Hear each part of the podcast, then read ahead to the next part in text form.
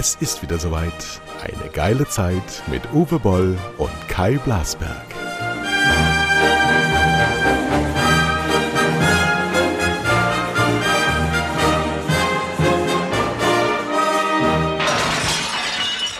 Ja, halli, hallo, unsere Hörer warten äh, ja schon mit brennenden äh, Schuhen, Hufen, wie auch immer.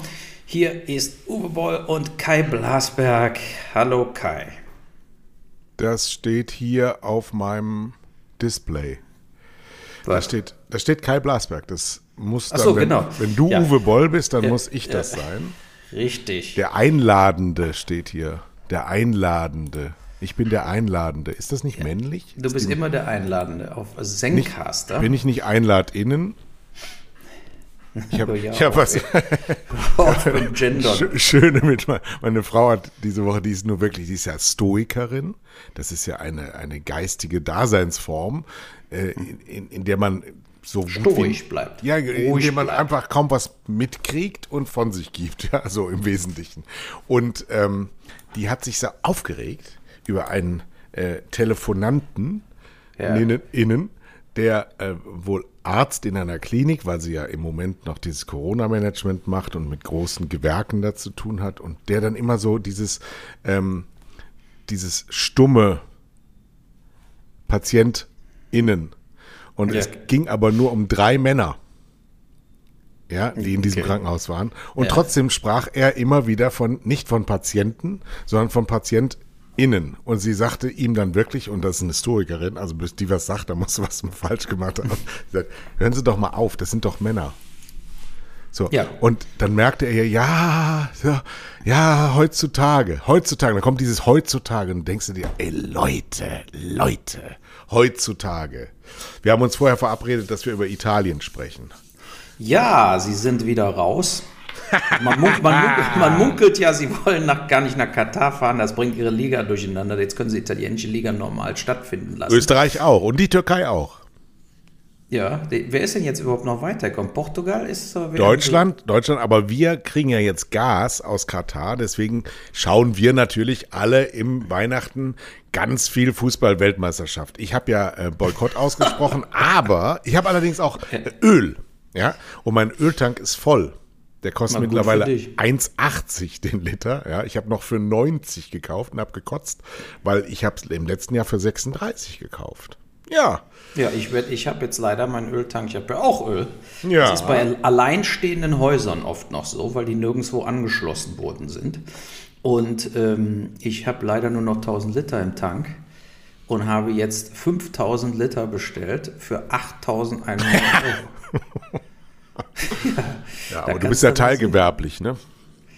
Ja, ich habe ja mein Büro hier, kann ich ja so Siehste. ein bisschen von absetzen. Ich sozusagen. auch. Und ich habe ein Ferienhaus. Ah, da kriegst du nochmal. Ich Sind die Ukrainer bei dir schon eingezogen? Ich Nee, nee, jemanden, nee. Da sind schon Ukrainer in der, in der Gästwohnung Aber im, im Süden, ne? Ja, ja, hier in Mainz. Ja. Das schwappt tatsächlich, das kannst du dir vorstellen, auch Berlin, auch wenn Berlin das Haupteinfallstor ist, ähm, das schwappt vom Süden nach Norden und wir sind hier ja fast an der dänischen Grenze und ich habe das jetzt ähm, privat angemeldet, mein Haus, und beim Amt.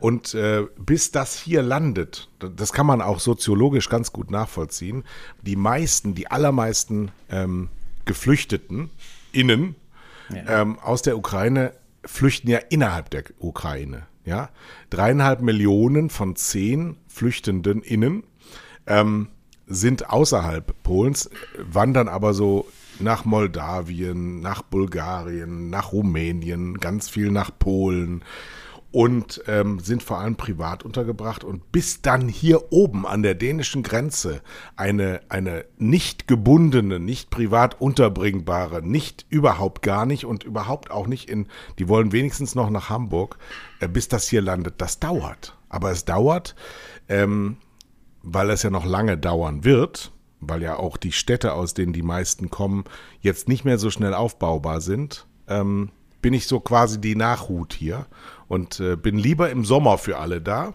wenn die anderen schon wieder sagen, ah, sind die immer noch da? Ja, wir sind dann da. Ja, wir Ja. sind nachhaltig, wir haben ein herrliches Anwesen Und ich freue mich schon und das ganze Dorf freut sich schon. Wir sind ja, wir sind ja ähm, aufnahmebereit und freuen uns über neue Gesichter. Mal naja, sehen, was da es wird. Es gibt auch viel, viel Protest bei ähm, den Flüchtlingen, die eben aus den anderen Regionen der Geflüchteten, Welt kommen. Geflüchteten, also ja, Syrien, Afghanistan, äh, hast du vielleicht mitgekriegt, die beschweren sich aufs Schärfste. Ja. Äh, dahingehend, dass sie nicht so willkommen waren und nicht so positiv aufgenommen worden sind. Ich hatte auch so eine kleine E-Mail-Korrespondenz mit einem Freund von mir, der in Berlin lebt, der schwarz ist, der, der bei mir im Film Darfur auch mitgespielt hat.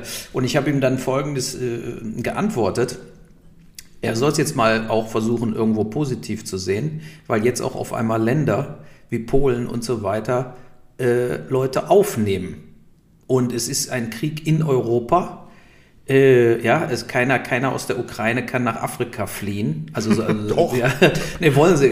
Gut, aber man nimmt ja immer den kürzesten Weg. Und wir müssen, ich sehe das, ich sehe das erstmal als sehr positiv. Selbst die Amis haben ja diese Woche gesagt, sie nehmen 100.000 Leute. Ähm, das ist ein Zusammenrücken eine Akzeptanz von, ähm, ja, dass sowas, also dass, dass, die, dass denen geholfen werden muss. Und da finde ich es gut, dass vor allen Dingen diese ganzen quasi eher rechts, äh, ja, wir haben ja damals schon gesagt, Polen, Ungarn und so weiter, sind ja nur wirklich absolute Rechtsaußenstaaten, äh, dass die dann wenigstens die Ukrainer aufnehmen, finde ich schon mal, äh, muss man jetzt einfach mal positiv sehen. Und man, äh, da ist jetzt Neid äh, ja, ist, ist der falsche Ratgeber für die anderen Migranten. Das heißt ja heute auch nicht mehr Neid, das heißt ja heute im Internetzeitalter Whataboutism.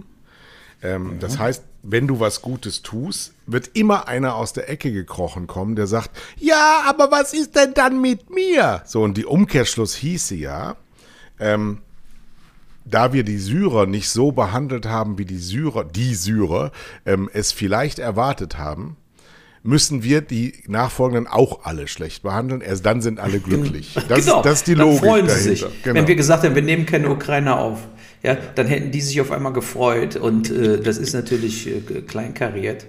Also es ist ganz normal, ganz normal, normal ganz menschlich. Normal, aber kleinkariert, weil der Normal ist ja kleinkariert. Das sind unsere, unsere ähm, Kultur, unserer Kultur näherstehende Menschen, ähm, genauso wie wir diese Woche äh, diese Dreadlock-Drama gesehen haben, wo die Fridays for Future Leute aus Hannover ähm, von kultureller Aneignung sprachen, als eine Sängerin ähm, ihrer Dreadlocks überführt wurde. Und man denkt sich so, ähm, auf welchem Planeten seid ihr eigentlich geboren und wann haben wir, die Älteren, ähm, es verpasst, dass die ganz woanders geboren werden? Was, was ist das für eine Scheiße? Ja, ich habe meinem, meinem togolesischen Freund Komi in Berlin direkt geschrieben, du bist meine kulturelle Aneignung, weil ich ein Foto mit ihm habe, wo wir uns im Arm liegen. Ja, ja. Weil, weil das ist ja alles, das ist so ein Dünnschiss, weil kult, ohne kulturellen Austausch und ohne kulturelle Aneignung gibt's überhaupt keine Kultur. Ja, eine Kultur, die sich nicht aneignen lässt, die wird nicht weitergetragen, die wird sterben. Ja, und letztlich ist, ist sogar das Zurückdenken, wenn du das logisch zurückdenkst, dieses kulturelle Aneignen-Dings, ist das Faschismus. Weil jemand mhm. bestimmt, wie der andere zu sein hat, ja, und dann ist Dreadlocks plötzlich afrikanisch, und denen gehören dann diese Haare. Ja, und ja, jeder ja. Afrikaner, der keine Drexlers, Drexler ist hat, ist dann mehr. auch keiner mehr. So, ja. Und das ist so, das ist so, das ist das Gegenteil von Freiheit, Offenheit und Coolness. Das ist nur spießig, klein und dumm. Genau. Ja? Und ich glaube auch übrigens, dass die Dreadlocks gar nicht aus Afrika kommen, sondern von Bob Marley persönlich erfunden worden sind auf Jamaika. Äh, aber äh, ja, äh, ich habe das genau. ja bei Twitter gepostet, einen Satz, komischerweise funktionieren die immer viel besser als meine zusammenhängenden, äh, ist hundert, hundertfach geliked worden, wo ich geschrieben habe, ist Kiffen jetzt auch kulturelle Aneignung? Und hat einer geschrieben, ja, aber nur wenn man Bob Marley hört. So, und was soll denn das? Ich, ich darf dann nichts mehr machen. Ich muss dann Heino, Schwarzbraun ist die Haselnuss hören, weil das ist meine Kulturebene.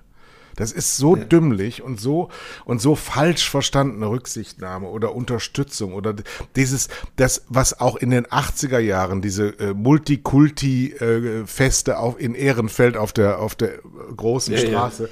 die haben dazu geführt, dass die sich einmal im Jahr getroffen haben, große Feste gefeiert haben und danach alle in ihre Sprengel zurückgegangen sind und deswegen heute 50 Jahre nach Einwanderung teilweise die Frauen immer noch kein Deutsch können. Ja, das ist kulturelle Aneignung, so eine Scheiße. Ehrlich. Ja, da muss man eben auch dann mal aussprechen.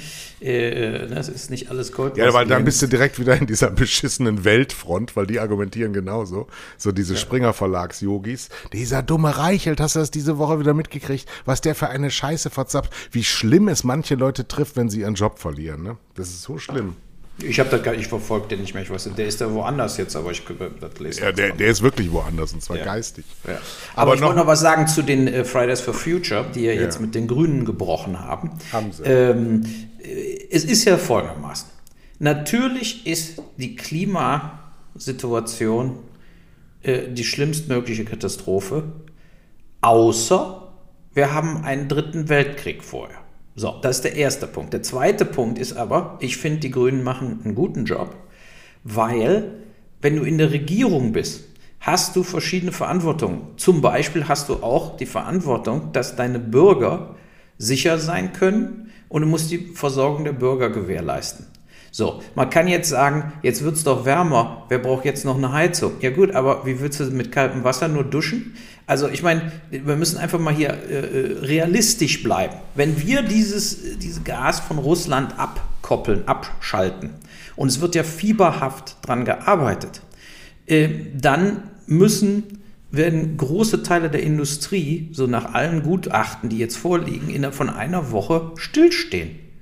Ja, weil die haben nicht so große Gastanks, die dann irgendwie mal eben gefüllt werden können und dann läuft Bayer Leverkusen weiter mit den ganzen Gastanks, die sie haben. Ja, als Beispiel jetzt, sondern da ist eben innerhalb von zwei Wochen ist dann Schluss und was bedeutet das denn? Da ist doch nicht wie bei Fridays for Future die liebe Frau Remsmar, die reich geboren wurde und äh, in Familien, die hunderte von Millionen haben und äh, hat nichts anderes zu tun, als auf die Straße zu, äh, zu rennen den ganzen Tag. Das Sondern, ist so nicht, das ist ja, so Ja, ist doch scheißegal. Ich so interveniere bloß, die fliegt durch die Gegend, was weiß ich, auf jeden Fall hat die genug Geld. So, und der haben Punkt ist, ja richtig, aber der Punkt ist, dass wir dann in Deutschland 10 bis 15 Millionen Leute sehr schnell nicht mehr in Arbeit haben. Und soziale Unsicherheit, soziales Chaos passiert dann eben, wenn dann auf einmal hier die Supermärkte leer sind. Fangen ja jetzt schon wieder an, wie damals bei, bei Corona, gibt es ja jetzt schon Schlägereien um Mehl in Deutschland und so weiter. Dabei sind die Supermärkte immer noch äh, voll. So, und es ist jetzt eine Krisensituation, wo Global Warming in dem Sinne mal ein halbes Jahr zurückstehen muss. Es geht nicht anders. So, natürlich ist das das oberste Gebot danach. Ich bin ja für zig Sachen autofreier Sonntag und so weiter und so fort. Ich habe auch nichts dagegen, dass der Sprit so teuer ist und wenn die Leute dann schneller auf Elektro umsteigen oder auf die Straßenbahn. Da, da, darum geht es mir nicht, sondern mir geht es einfach darum, man kann nicht das Große und Ganze zum Stoppen bringen, weil dann hast du äh, ähm, sozialer Unrest. Ja? So, und genau da würden wir drauf zufahren, wenn wir jetzt das russische Gas abstellen. Natürlich haben die Ukrainer auch recht, wenn sie sagen, äh, solange da 500 Millionen am Tag nach Russland drüber geschickt werden, kann der Putin ja einfach immer weitermachen, den Krieg führen und so weiter. Die anderen Sanktionen, die auf ihm lasten, sind ja auch hart, aber ohne diese Zahlung der EU wäre natürlich wirklich ruckzuck am Arsch. Da also wir müssen es, da muss ich aber jetzt mal dazwischen gehen, wir müssen uns darauf einstellen, dass im April die Gaslieferungen aus Russland eingestellt werden. So, mhm. das heißt also. Ähm, Von seiner Seite aus. Ja, wir, weil er nicht in Rubel bezahlt wird.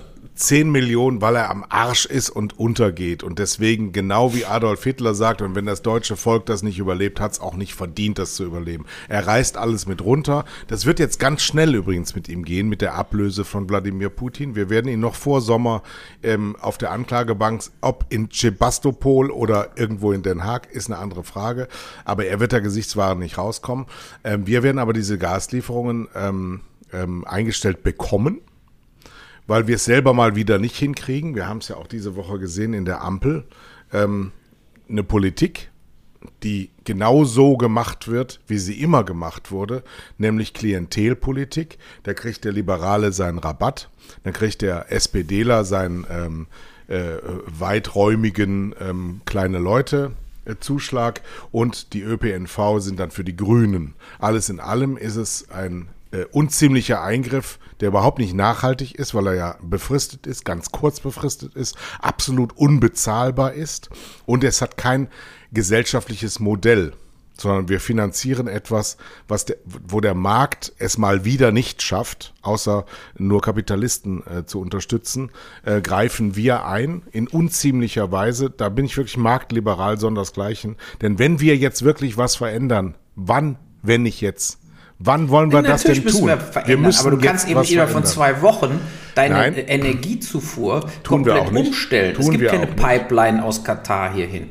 Genau, tun wir ja. auch nicht. Aber ähm, wir, wir müssen Schmerzen bekommen, damit wir es lernen. So blöd das jetzt klingt. Und wir ist jetzt wieder mal die westliche Lebensweise.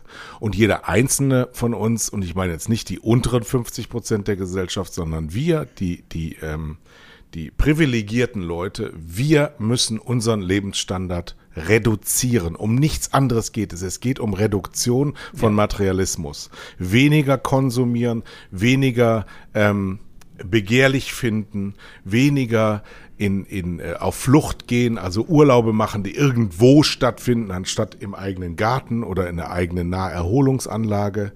Ähm, auch nicht immer die, die ganz Armen als Alibi herannehmen. Die ganz Armen verlieren nichts, weil die haben nichts, sondern wir meinen immer nur uns selber, die in allen möglichen unterstützt werden müssen. Ähm, niemand braucht 300 Euro. Niemand braucht die. Punkt. Niemand. Und wenn du sie Meinst brauchst. Du als Energiezuschuss. Ja, wenn du sie ja. brauchst. Ja. Wenn du sagst, niemand braucht 300 Euro, würde ich sagen, doch, viele brauchen 300 nein, Euro. Nein, nein. Das ist eine Einmalzahlung, die ist überhaupt nicht nachhaltig. Die fließt vielleicht sogar in den Konsum. Sie wird ja perverserweise auch noch versteuert. Und die Logik ist, ja, die, die Geringverdiener besteuern ja wenig. Aha. Mhm. Wieso wird es denn überhaupt versteuert? Was ist denn das für eine Scheiße? Ja, natürlich, so. das ist vollkommener Blödsinn. Ja, nee, äh, aber weil es anders gar nicht hinkriegen und, und sie kriegen es auch sonst nicht hin. Und diese selbstgemachten Eigentore, ne, das sind tautologisch. Also dieses mit Ansage gemachten Eigentore. Weil wir wissen doch, in einem Monat ist wieder gesamt Social Media voll mit Maulrhetorik. Das hat nicht geklappt bei mir, wird wieder jeder Einzelfall nach. Ich habe das versucht beim Amt, die haben gesagt, ist noch nicht da. Dieses, das ist so doof, anstatt anstatt zu sagen, Leute, jetzt ist die Zeitenwende. Das ist kein Wort, sondern dahinter steht eine Welt. Und die Zeitenwende heißt, nichts von dem ist mehr gültig. Alles steht auf dem Prüfstand und wir fangen jetzt an, diesen Staat umzubauen. Und wir fangen folgendermaßen an, nämlich bei den ganz Reichen. Der Uwe Boll kann seinen Dienstwagen nicht mehr von der Steuer absetzen. Punkt. Tue ich übrigens gar der nicht. Uwe beide Autos, die wir haben, sind beide auf mich privat angemeldet. Meine auch. So. Der Uwe aber, Boll, oder ja. ist, nehmen wir den Kai Blasberg. Der Kai ja, Blasberg war Wir sind beide nicht die ganz Reichen. Da weigere ich mich aber gegen. Also wir, wenn wir schon die ganz Reichen sind, was machst du denn dann mit den, die richtig reich sind? Nein, nein, Hast nein, du mal die Vorstandsgehälter beim Springer Verlag die gesehen letzte Woche? 88 Millionen an drei Leute ausgezahlt in einem Jahr. Ja. Äh, äh, da, da, die machen in einem Jahr mehr, wie wir in unserem ganzen Leben gemacht haben. Für, für das sind die ganz Reichen in Deutschland und da gibt es ein paar tausend von, die jedes Jahr 10, 20, 50 Millionen Euro machen. So sieht's aus.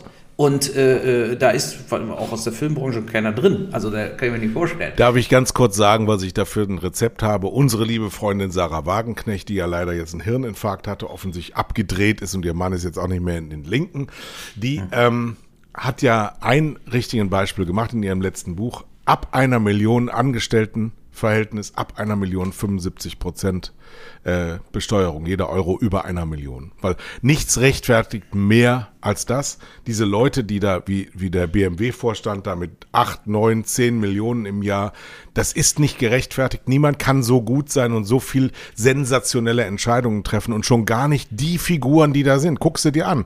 Ja, Niemanden kennst du mehr. Du kennst Die machen doch selber mehr. die Regeln dann. Die machen sich, genau. es gibt in, in Deutschland gab es vor 20, 30 Jahren, äh, kamen auf einmal nicht mehr die Inhaber oft zum Zug, sondern die Manager. Und die haben es unter sich ausgemacht und die ja. wurden dann Großverdiener ohne Risiko, weil sie nicht wirklich dieses, äh, ne, wenn sie dann verabschiedet worden sind, äh, äh, haben sie trotzdem noch zig Millionen Abfindungen überall bekommen. Ja. Und das ist so eine Clique in Deutschland, die äh, sich sozusagen durch, so durchgesetzt hat. Das sind, was weiß ich, 1000, 2000 Leute, die teilen sich die ganzen Aufsichtsräte, die Vorstandsvorsitze äh, äh, und so weiter. Und die machen immer sieben bis achtstellig. Jedes Aber nochmal, nochmal, da sind ja trotzdem ein paar hundert Leute, aber die große breite Masse ist der gehobene Mittelstand. Dazu gehören wir. Wir gehören Ja. zum gehobenen Mittelstand. Nehmen wir mal das Beispiel von mir.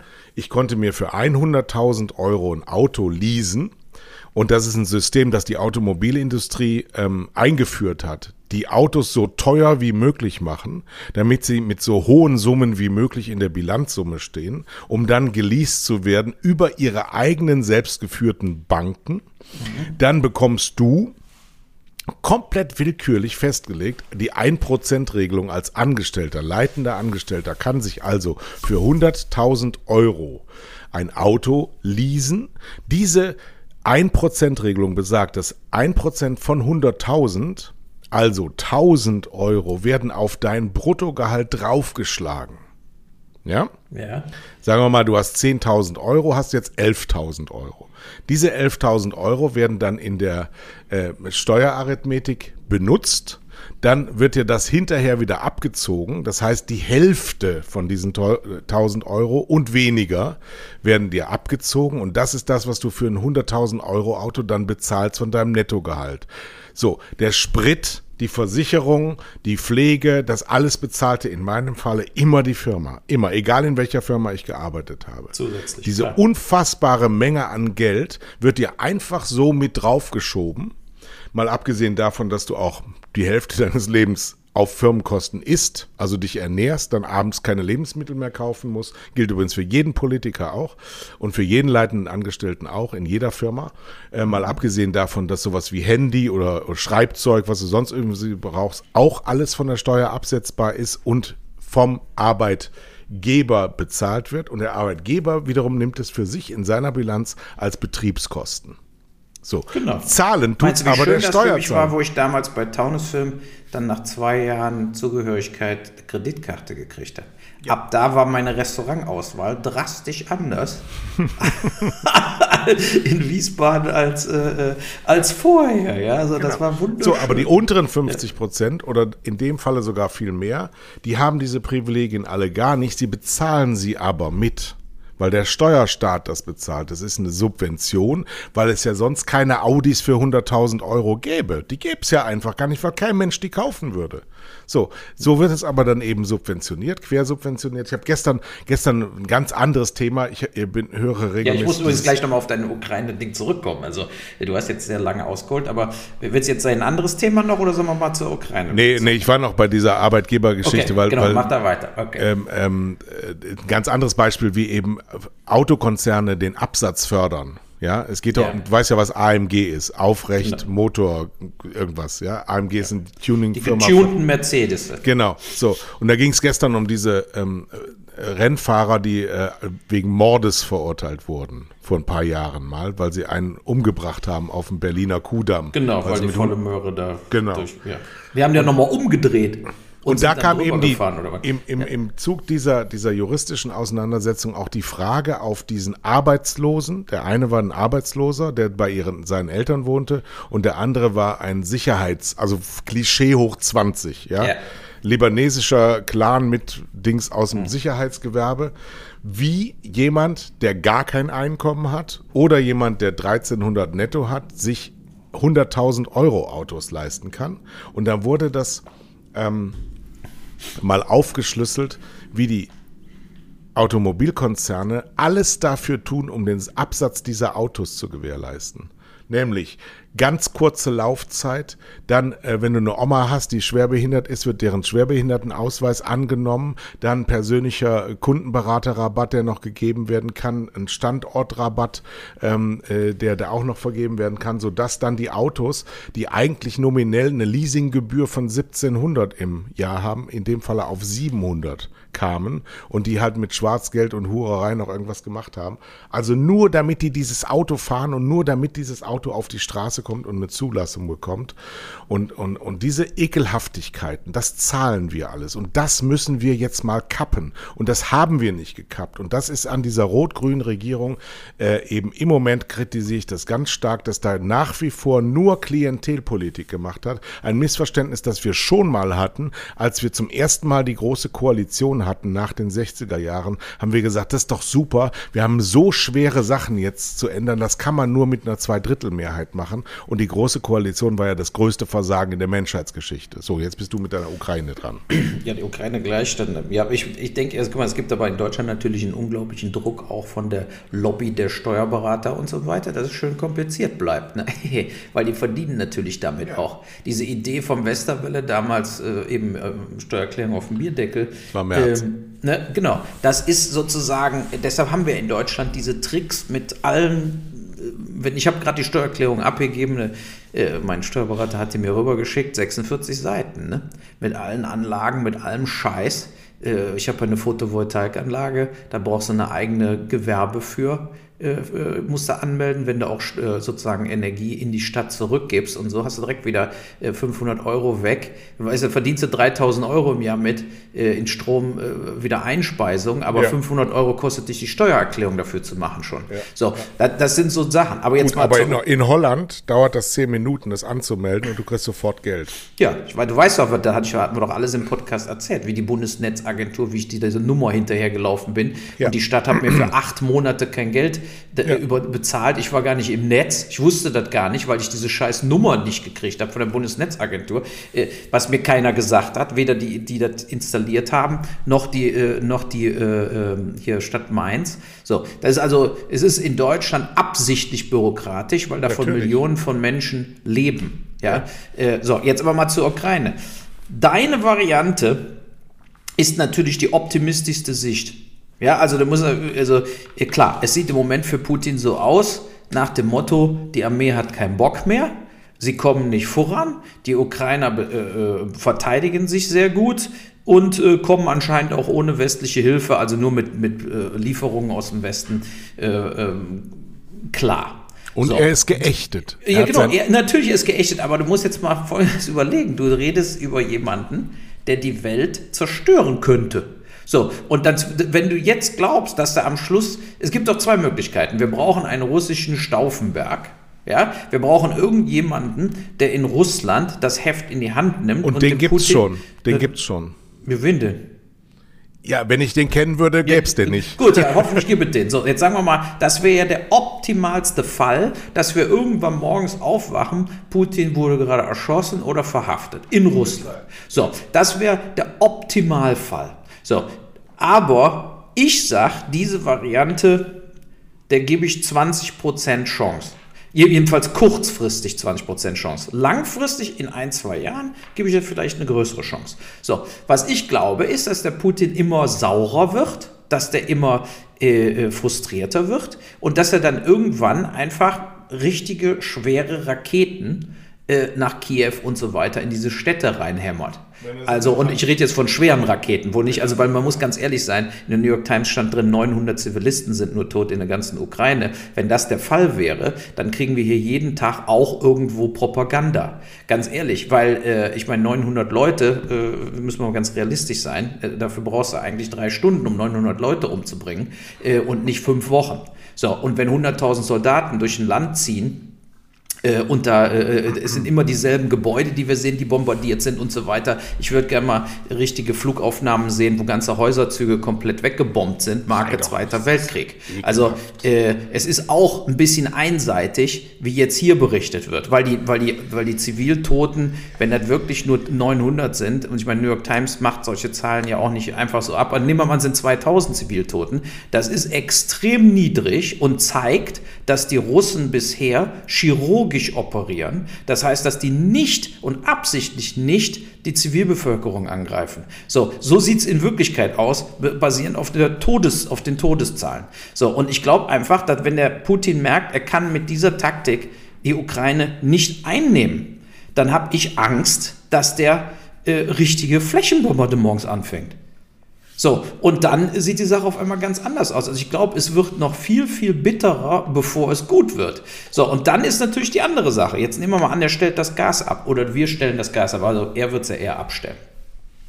So, was ist denn dann? Wenn, dann? wenn den dann keiner aufhält im Kreml, Ja, dann kann der den vollen Kim Il-jung pullen und sagen, na gut, der den Krieg, also Landkrieg gegen die NATO hat er überhaupt keine Chance. Ich meine, guck dir die Katastrophe in der Ukraine an. Was soll der jetzt Polen angreifen? Da wird er zerbombt von den Europäischen äh, äh, und Amerikanern. Äh, mit Tausenden von Flugzeugen werden die nach Weißrussland fliegen, auf die anderen Gebiete und werden die Russen zerbomben. Ja, so, äh, äh da, da, das ist vollkommen sinnlos für Putin außer der Ukraine noch ein anderes Land anzugreifen. So, was bleibt ihm denn denn? Dann bleibt ihm der Endkrieg. Nach dem Motto, ich gehe in meinen Bunker und bringen alle um. Und das machen die nicht. Nee, das, das sage ich ja, das, das machen die nicht. Aber die Frage ist, wer? Das kommt ja dann ganz am Schluss auf zwei, drei Leute an, die dann einfach sagen, Wladimir, jetzt ist Schluss und hauen dem die Rübe weg und nehmen dem das Köfferchen weg. Ich meine, darauf kommt es am Schluss an, dass da ganz wenige Leute in einem Raum sind. Wo er, wo er sagt, wir haben einen, den, den Luxusbunker schon längst gebaut, wir gehen da jetzt rein, äh, äh da, da sind von Nutten bis Whirlpools alles und da bleiben wir zwei Jahre. Und wenn der scheiß Westen komplett weg ist und wir sind auch weg, danach äh, äh, sind wir die Weltherrscher. Keine Ahnung, der blanke Wahnsinn. Aber ich kann mir nicht vorstellen, dass der, ich glaube eher, dieser blanke Wahnsinn wird eintreten, bevor der Putin freiwillig sagt, ich stelle mich den Behörden. Ich bin ein ja. Kriegsverbrecher, ich trete zurück. Das wird er nicht sagen. Es, wird, es muss einen gewaltsamen Ablösung, eine Verhaftung von Putin geben. Eine überraschende Verhaftung, sodass er überhaupt keine Aktionen mehr durchmachen kann. Wenn das nicht passiert, äh, habe ich echt Angst, dass, dass, der, äh, äh, dass der durchdreht. Ich kann, will und werde mir nicht vorstellen, dass wir nicht weltweit, also wir wieder, ja, die Regierungen weltweit mit ihren Geheimdiensten genau an dieser Lösung arbeiten in Zusammenarbeit mit Russen. Ich kann, will und werde mir das nicht vorstellen, denn sonst ist alles, was wir uns für viele Milliarden leisten, wertlos. Ja, genau, aber das ist dann eben die Frage, wer sitzt im Innersten da? Wir es gibt ja auch unglaublich das viele. Jetzt ist die ja. Stunde der Geheimdienste. Jetzt genau. ist die Stunde der Geheimdienste. Nicht der Diplomatie, die Stunde der Geheimdienste. Naja, und wie oft hat der CIA schon positive Resultate gebracht? ja, so können sich ja leider nie dazu bekennen. Nee, aber weißt du noch, wo sie Castro umbringen wollten und so? Das hat auch nicht geklappt mit so einer Schuhbox, die in die Luft geflogen ist. Die haben, die haben ja allen möglichen Scheiß schon gemacht. Also die, der CIA hat unglaublich viele Verbrechen begangen und hat auch unglaublich viel Scheiße gebaut über die Jahrzehnte. Ja.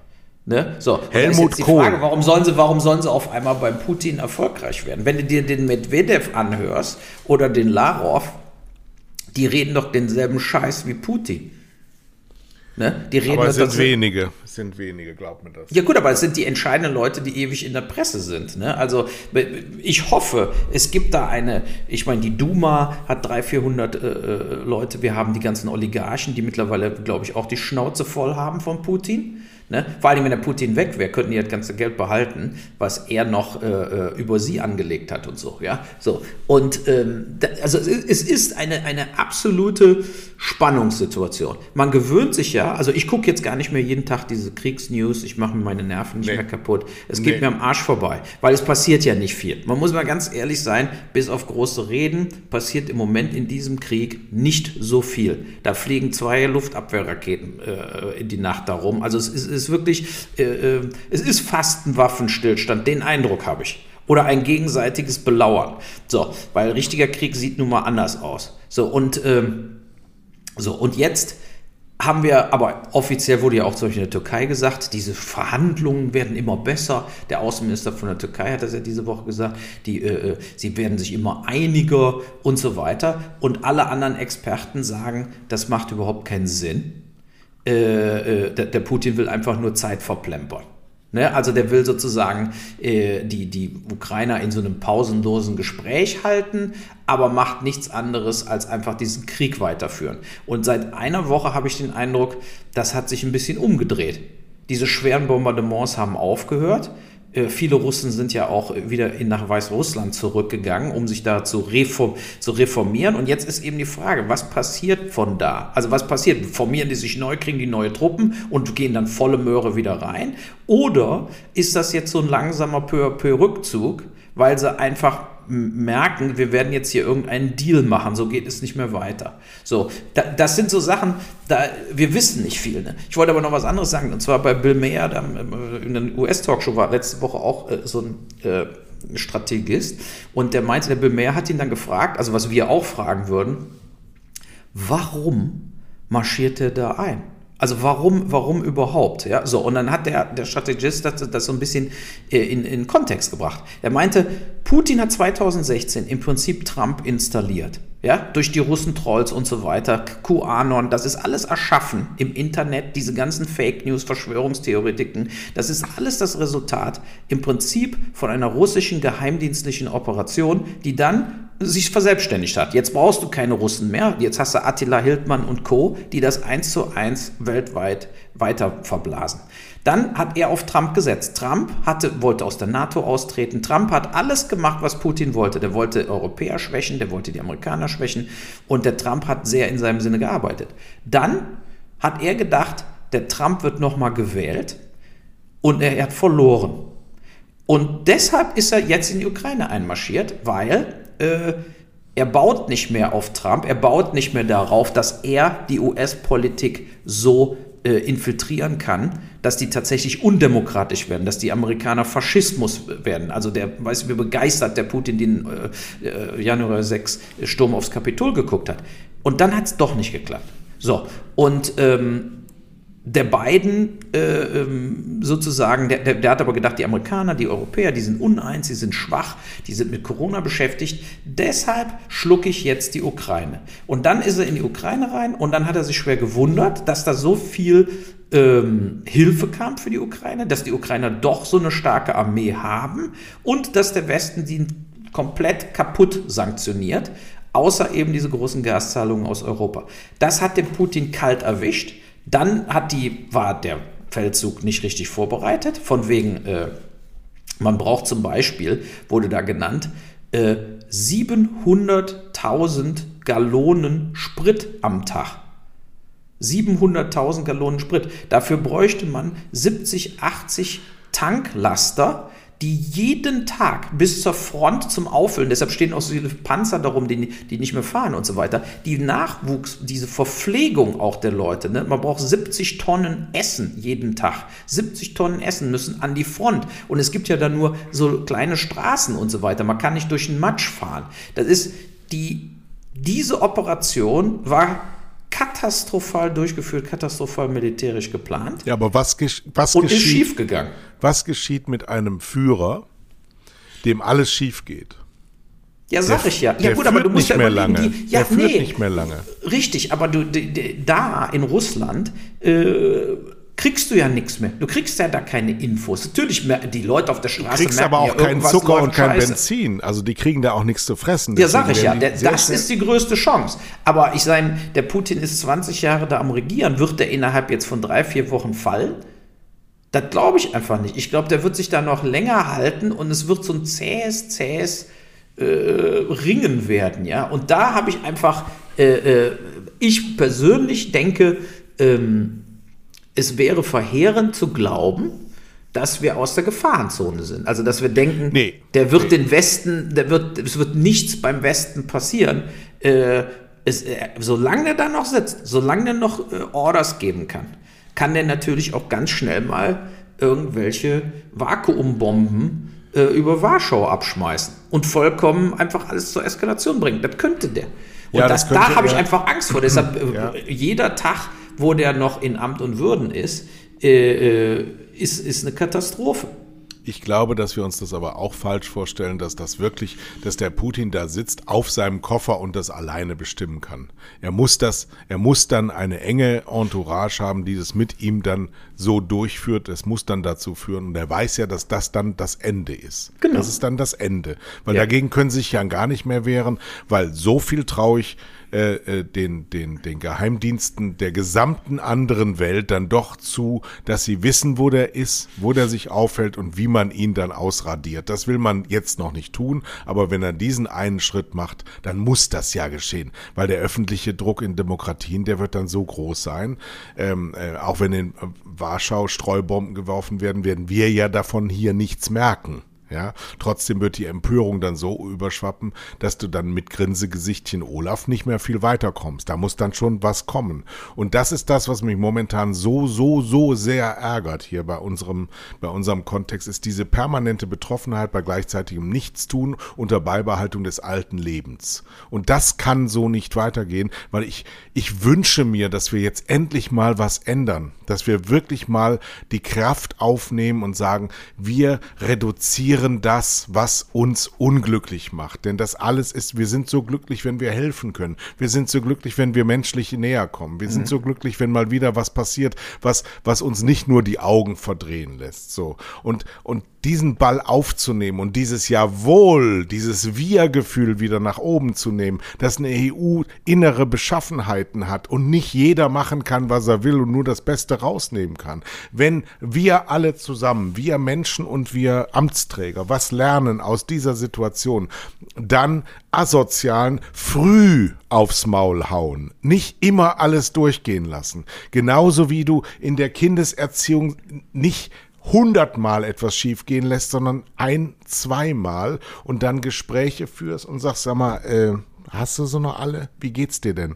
Ist noch alles klar im Oberstübchen? Und das ist eben genau das, was wir lernen müssen, dass es nicht so weitergeht wie zu Angela Merkel und ähm, Frank-Walter Steinmeiers Zeiten. Immer alles nur beschwichtigen, immer nur die Hand lecken, immer nur sagen, jetzt lass das aber mal sein, sonst, sonst muss ich aber echt mal sauer werden. So. Und da da sehe ich gerade bei unserem Olaf, Schwächen. So ein bisschen der Habeck wäre der bessere Kanzler, um sowas durchzusetzen. Ein bisschen viel Angela sehe ich da. Und genau. Ich, ich glaube, ja, er ist sehr passiv. Er ist sehr passiv. Er hat die große Rede gehalten von wegen 100 Milliarden in die Rüstung. Und danach ist er wieder von der Bildfläche verschwunden. Unter demokratischen Gesichtspunkt darf man diese 100 Milliarden Rede übrigens auch nicht auseinanderpflücken, weil du sonst einen Kotzkrampf kriegst. Was ich meine, wer ist der Mann, der entscheidet alleine, dass die Bundeswehr jetzt 100 Milliarden bekommt? Ja, ja da, da, da, wissen wir doch alles, das war Rhetorik. Danach ja, wird das dann für die nächsten fünf Jahre rum verplant und am Schluss kauft trotzdem wieder keiner was. Aber das, das ist, ja, so ist es doch. Wir kennen doch die, die, wie die Richtlinien. Da werden erstmal 50 neue Staatssekretäre installiert mit Büro, die dann drüber nachdenken, was machen wir mit den 100 äh, Millionen? So wie ja auch sich zu Recht viele beschweren, dass eben solche diese Waffenlieferungen an die Ukraine natürlich die anderen Länder liefern einfach und wir sind immer noch am Rumeiern, ist nur die Hälfte geliefert worden und so weiter. Das ist typisch deutsch Deutschland. Ja. Das, ist, das ist eigentlich dieser äh, Standstill, den wir ja auch beklagen, seit wir den Post Podcast das machen und schlimm. überhaupt. Ja, das ist ganz schlimm. Und ähm, äh, der, ja, der Scholz äh, hat da wirklich, ich weiß nicht, was mit dem ist, aber ähm, ich sag mal, eine Führungspersönlichkeit ist er definitiv nicht. Äh, in dem Sinne, äh, für so eine Krise, wie du ihn jetzt äh, brauchen würdest, ja. Aber äh, der Habeck, finde ich, macht einen sehr guten Deal, Dings, die, die, die Baerbock auch. Und auch der Lindner hat sich der Situation angepasst. Ja, der hat sich auch in den letzten zwei Monaten äh, um 180 Grad drehen müssen, aber macht es wenigstens auch. Ja, das ist also auch nicht ganz, ganz so schlecht. Nur, ähm, wie gesagt, die, die deutsche Politik ist, ist global gesehen erstmal sekundär. Ähm, wir haben jetzt eine Situation, die nach wie vor total eskalieren kann. Wir haben eine Situation, der Medvedev sagt, wer Waffen liefert an die Ukraine, ist eigentlich schon Kriegspartei. Also die, die Rhetorik, die aus Russland kommt, ist sehr, sehr scharf und bedrohlich. Mhm. Und das kann natürlich alles ein Bluff sein, weil die einfach zum Verrecken wollen, dass die NATO sich raushält und dass der Westen sich raushält. Ja? Äh, die spielen da, die pokern auf hohem Niveau, die Russen. Sagen wir es mal so. Ne? Du kennst doch diese, diese eine Situation in Indiana Jones, wo dieser ähm, Tuareg mit diesem Schwert. Genau, und der Herr sofort erschießt. genau. Ja. Und das, dieser Tuareg ist Russland. Unglaubliches Auf, Aufmanteln, unglaubliche Bedrohungsszenarien. In Wirklichkeit ein Scheinriese vor dem Herrn. Wir lassen sie, wir lassen sie immer noch. Aber jetzt stell dir mal vor, die NATO ist gar nicht bedroht wenn wir, wenn wir von Teilen von NATO-Teilnehmern einfach mal, es, es wird ja dergleichen geschehen. Äh, Russland wird das in dieser Art und Weise nicht überleben. Es wird untergehen, dieses Reich. Vielleicht kriegen sie sogar einen Bürgerkrieg. Alles ist möglich. Aber der Status quo, den wir jetzt haben, einer schreit über, über den Gartenzaun und die anderen sagen, der geht uns auf die Eier, der wird nicht lange mehr bleiben. Nicht in, einer, in so einem Zeitalter, im Internetzeitalter, wo Kommunikation, das ist erst ein Monat, ein Krieg, der ein Monat erst alt ist, der fühlt sich schon so verbraucht an. Ja, fünf, ja. fünf Wochen jetzt. Ne? Und, es, äh, es kommt jetzt eine neue, eine neue Phase. In, in weiteren fünf Wochen wird eine ganz andere Ebene da sein. Und dann wird dieses, es wird auch dieses Donbass und äh, äh, Luhansk-Thema wird äh, nicht so weitergefahren werden, sondern es kommt dazu Lösungen.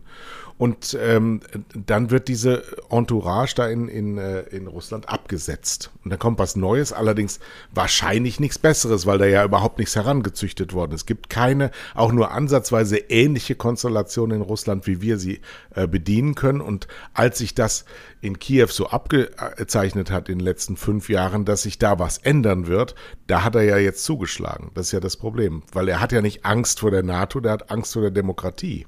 Ja, natürlich, aber die, ja. die Sache ist ja die, die, wenn jemand den Putin da absetzt, dann wird er nicht da wird nicht, das wird nicht Putin 2 dann sein, sagen, wir machen jetzt den Ukraine-Krieg weiter und äh, stellen das Gas nach Europa ab. Sondern es wird ein Büttel. Es wird ein Büttel der westlichen Welt oder Chinas. Aber ja, China ja, so, aber auf jeden Fall einer, der sagt, wir beenden den Krieg und wir machen jetzt irgendwelche Deals wieder, äh, wenn die Sanktionen gelüftet werden. Also jemand, der dann das Nachfolgeprogramm äh, verhandelt. Und dann ist eben die Frage, ob, ob es auch jemand ein bisschen so wie Gorbatschow wäre, der dann tatsächlich daran arbeitet, eine Demokratisierung und freie Wahlen zu äh, ermöglichen. Aber wie gesagt, da sind wir weit von entfernt. Ähm, und ähm, ich bin. Ähm, die Geschichte so hat uns immer, immer belehrt. 1989 im Oktober waren wir auch, du erinnerst dich an den 7. Oktober, 40 Jahre DDR. Ähm, äh, wer zu spät kommt, dem bestraft das Leben, wurde an diesem Tag geprägt, dieser Satz nur wir wussten an dem Tag nicht, was dieser Satz für eine historische Bedeutung haben wird. Und dann ging es plötzlich ratzefatze. Und wenn du im September 89 äh, die Situation des Dezembers 89 beschrieben hättest, wärst du im Irrenhaus gelandet.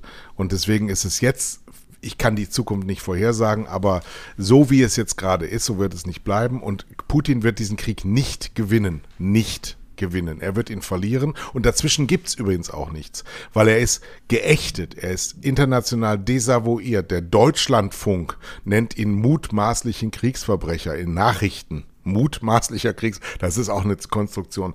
Ähm, der ja, US-Präsident US hat. Scheißegal, was der, was der nein, Deutschlandfunk nein, nein. sagt. Das, das ist, ist nicht scheißegal. Scheiß dem Putin ja, ihm. Scheißegal.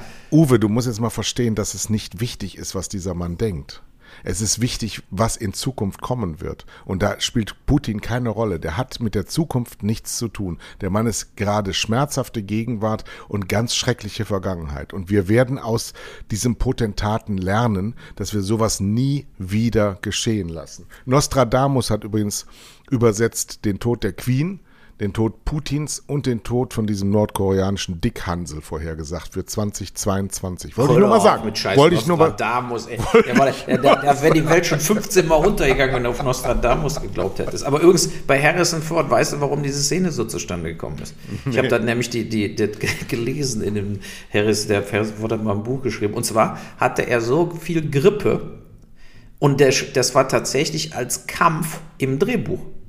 Und der Ford hat gesagt, ich kann es einfach nicht. Und dann hat der Spielberg äh, quasi gesagt, äh, dann knallen einfach ab.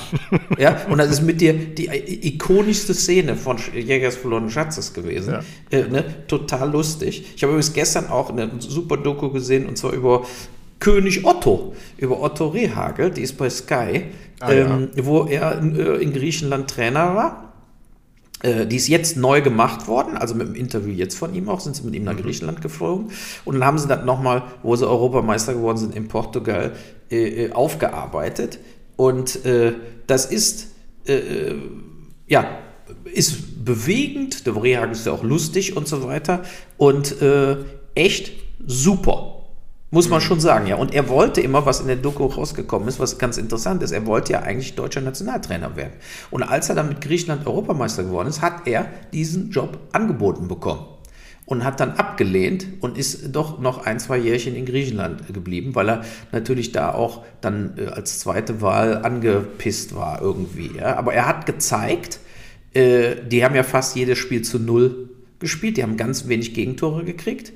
Da diese, dieses Konterfußball aus einer starken Abwehr, wenn du keine Top-Truppe hast, wenn du eben nicht Stars hast, dann kannst du mit der richtigen Strategie, siehe damals Atletico Madrid, die haben auch jahrelang so gespielt, extremst erfolgreich sein. Und das Catenaccio. hat er, Bitte? Der Catenaccio ist so entstanden. Genau, die Italiener ja auch, haben es immer wieder bewiesen. Und äh, äh, wie er dann diese Truppe, aber wie er es hinbekommen hat, der hat ja die ersten Spiele alle total verloren mit denen und die wollten schon wieder rausschmeißen. Äh, äh aber dann hat er eben einen besorgt, der, der auch Griechisch konnte und Deutsch und dann lief es. Ja, aber diese Idiotie, dass der da angefangen hat, die zu trainieren in Englisch und die meisten Griechen konnten noch nicht mal Englisch, ähm, zeigt auch diese Absurdität, die manchmal beim Fußball. Kann Otto Rehagel denn Englisch? Das glaube ich auch nicht. Ein bisschen. Aber, aber die konnten sich einfach, nee, die Spieler, die haben auch alle Spieler interviewt in der Doku und die Spieler haben gesagt, wir haben einfach überhaupt nicht verstanden, was der wollte. Was der, so, und da muss man diese Absurdität, dass sie nicht von Anfang an dem einen Dolmetscher zur Verfügung gestellt haben, ist natürlich äh, äh, vollkommen Hanebüchen. Aber äh, dann mit dem, aus dem Deutscher, der eben auch Grieche ist, der kam dann, wurde sein, sein Dolmetscher Co-Trainer. Und äh, die kennen sich bis heute noch, die waren auch in der Doku dann zusammen. Aber ist eine schöne War das Doku. 2000? Bitte? War das 2000?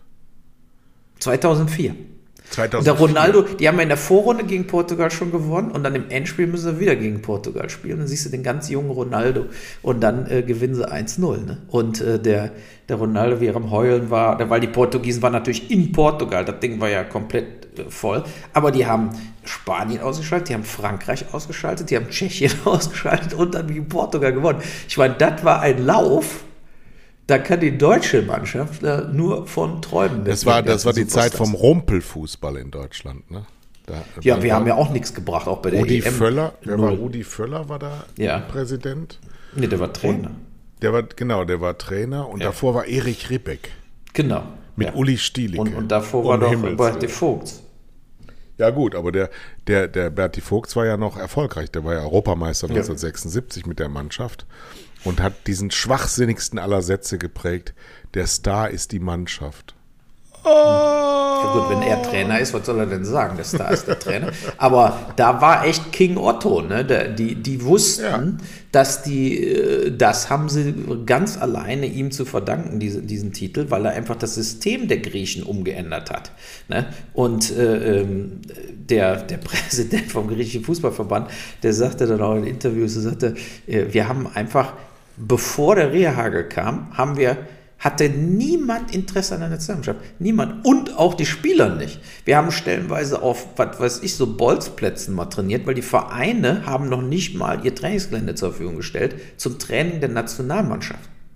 Und, Jetzt sagen wir äh, aber noch mal eins, wir sind ja jetzt gerade beim Fußball wieder gelandet und wir haben ja mit Fußball angefangen. Wir haben das Thema Italien nicht vertieft.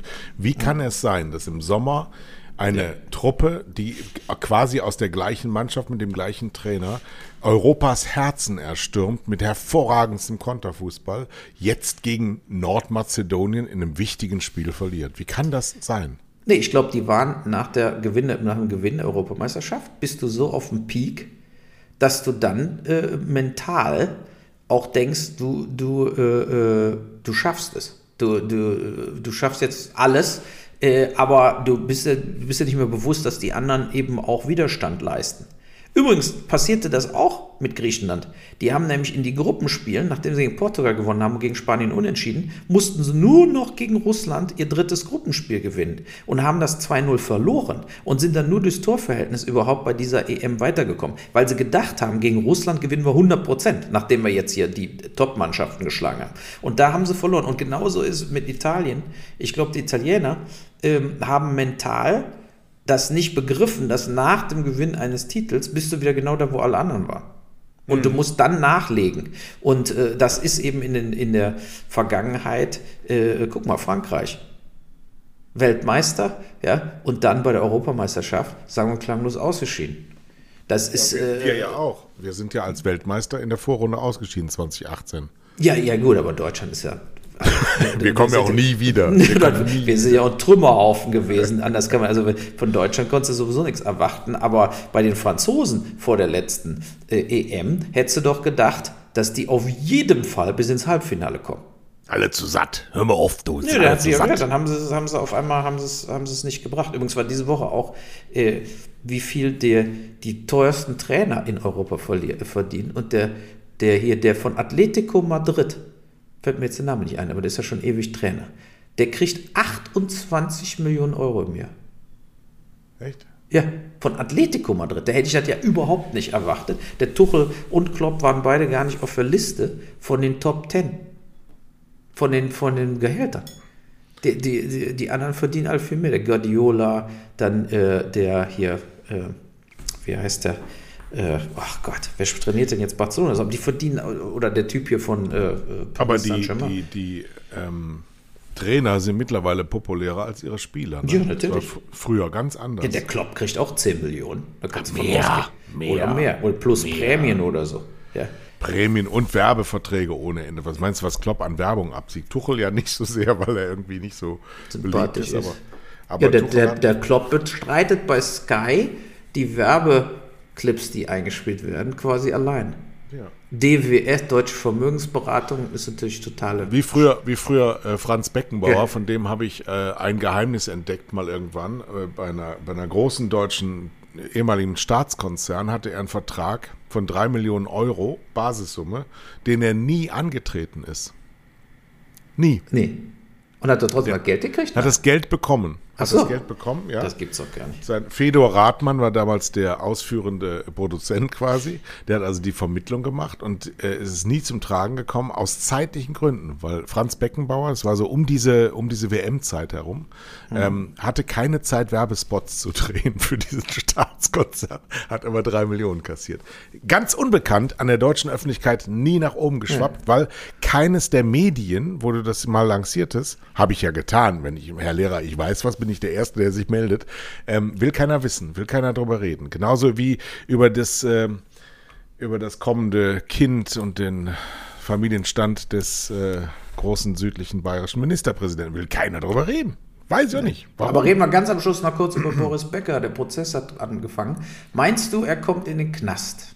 Also, es ist, es ist so, Boris Becker verfügt nicht über ausreichend Gehirnmasse, um seine Situation realistisch darzustellen. Das muss man einfach mal ganz nüchtern so sehen. Ich habe mit Boris Becker mal ganz frühzeitig nach seiner Karriere Kontakt gehabt, nachdem er mir im Schumanns mal auf die Fresse hauen wollte, weil ich seinen Tisch nicht freigegeben habe, von dem er dachte, dass es sein Tisch sei, aber selbst Charles Schumanns mir zur Seite gesprungen ist und gesagt hat, nee, der Mann hat das bestellt und der bleibt jetzt da sitzen, du gehst mit deinem Charlie Steb war an seiner Seite du gehst jetzt an einen anderen Tisch, auch wenn du hier immer sitzt, war noch im alten.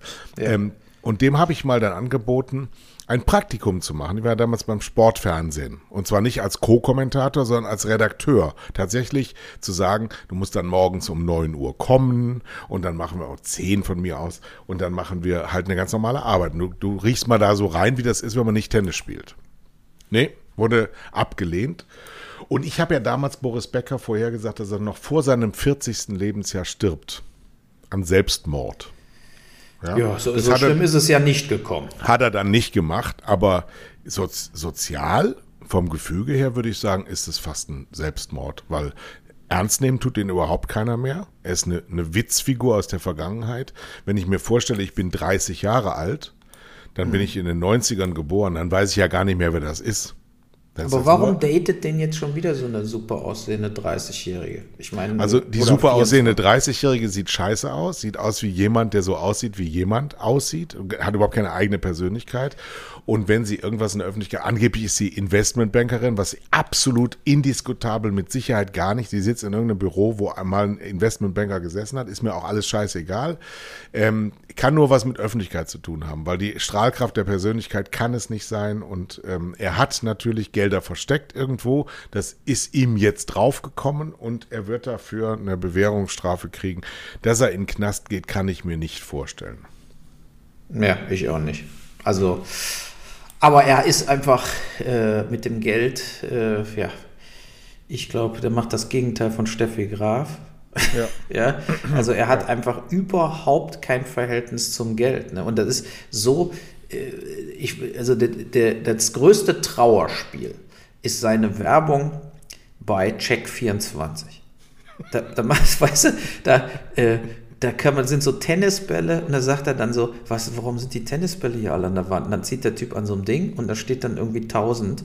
Also die Tennisbälle fallen runter, bis auf welche, die dann die Zahl 1000 machen. Es gibt 1000, 1000 Euro extra, wenn sie über Check24 buchen oder so. Und dann der Bossbäcker, die kann ich gut gebrauchen. Das ist in dieser Werbung. Das ist sozusagen der, der, derjenige, der diesen Spot geschrieben hat. Und dann kriegt man auch noch den Bäcker, der diesen Spot spielt. Das ist die ultimative Erniedrigung. Ne? Weil es ja wahr ist. Er, ist ja, er kriegt wahrscheinlich für die Werbung 50.000 aber, oder 100.000, aber, äh, äh, aber es ist wirklich so. Also äh, der, der, hat ein Nettovermögen von minus 30 Millionen oder so. Und da ist eben die Frage, wie kann es überhaupt so weit kommen? Wie, wieso kann der so viel Geld gekriegt haben von so vielen verschiedenen Leuten und Banken und so weiter, um überhaupt so einen Schuldenberg aufzubauen? Weil ja. jedes Mittagessen zu sechst im Privatflieger von London nach Wien, jeden Tag, das kostet halt einfach ein Schweinegeld. Es geht halt nicht. Egal wie viel Geld. Ja, gut, aber irgendeiner muss das ja Geld geben, sonst fliegt ja der Privatflieger nicht mehr. Sonst sagen die, hören Sie mal, Sie schulden uns noch das Geld von den letzten zwei Flügen. Ja, weil, weil äh, du dann sagst, hast du doch letztens, hast du diese, diese eine bei, wo war das bei Netflix, dieser, dieser Betrüger, der diese drei Frauen ausgenommen hat. Das muss man unbedingt sehen. Also Wahnsinn. Also Betrüger. Ach, der, der Tinder-Swindler. Genau, genau. Ja, richtig. Ja, also auf ähm, der Basis sozusagen. Genau, genau. Der sagt einfach, ja, der, Entschuldigung mal, weißt du, wer es ist? Boris Becker, der wird wohl bezahlen. Ja, okay, alles klar. Nee, der musste nur mal dringend so. Und das häuft sich dann an und dann irgendwann stehst du da rum und, und äh, es gibt halt immer noch auch gestandene Leute, die viel Geld auf dem Konto haben, die sich diesen Ruhm, diese Ruhmanleihe, weißt du, so, mhm. das war mal der erste Generaldirektor Hafenloher in Kier Royal. Ja, ja, ja, Der so aus der Provinz kommt und sagt, ich will auch mal leben, ich will leben, schimmerlos. Ja, und, und sowas gibt es immer noch die sich, die sich irgendwo so dran heischen, damit sie irgendwie einmal dabei sind. Es ist grauenhaft, weil, ich meine, wenn jemand mit Ben Kingsley gedreht hat oder Thomas Gottschalk als besten Freund hat, ja, wir haben es doch geschafft, ne? Die anderen haben das halt nicht, ja, mein Gott, aber es ist erbärmlich. Ja. Es ist erbärmlich. Und wir sind dabei. Genau, wir haben es auch geschafft für heute. Es war die Folge 99. Also 100 nächste Woche. Wir machen ja jetzt immer einmal die Woche, so bleibt es dann erstmal. Und äh, dann haben wir 100. Bis uns wieder der Hafer sticht. Ja, genau. Weil der Krieg ist ja dann im zweiten Halbjahr rum und dann können wir wieder dreimal die Woche senden. Gell? Und uns wieder über den Omikron Booster Shot weiter. Und, und wir freuen uns übrigens ja. auch wieder über Post. Ähm, schreibt uns doch mal, was euch in den letzten 99 Folgen so gut an uns gefallen hat. Wir genau. freuen Nur uns Positives, darüber, wir dürfen lesen es dann vor. Wer uns kritisiert, bekommt es allerdings mit unseren litauischen Freunden zu tun. So ist es. Also, Tschüss.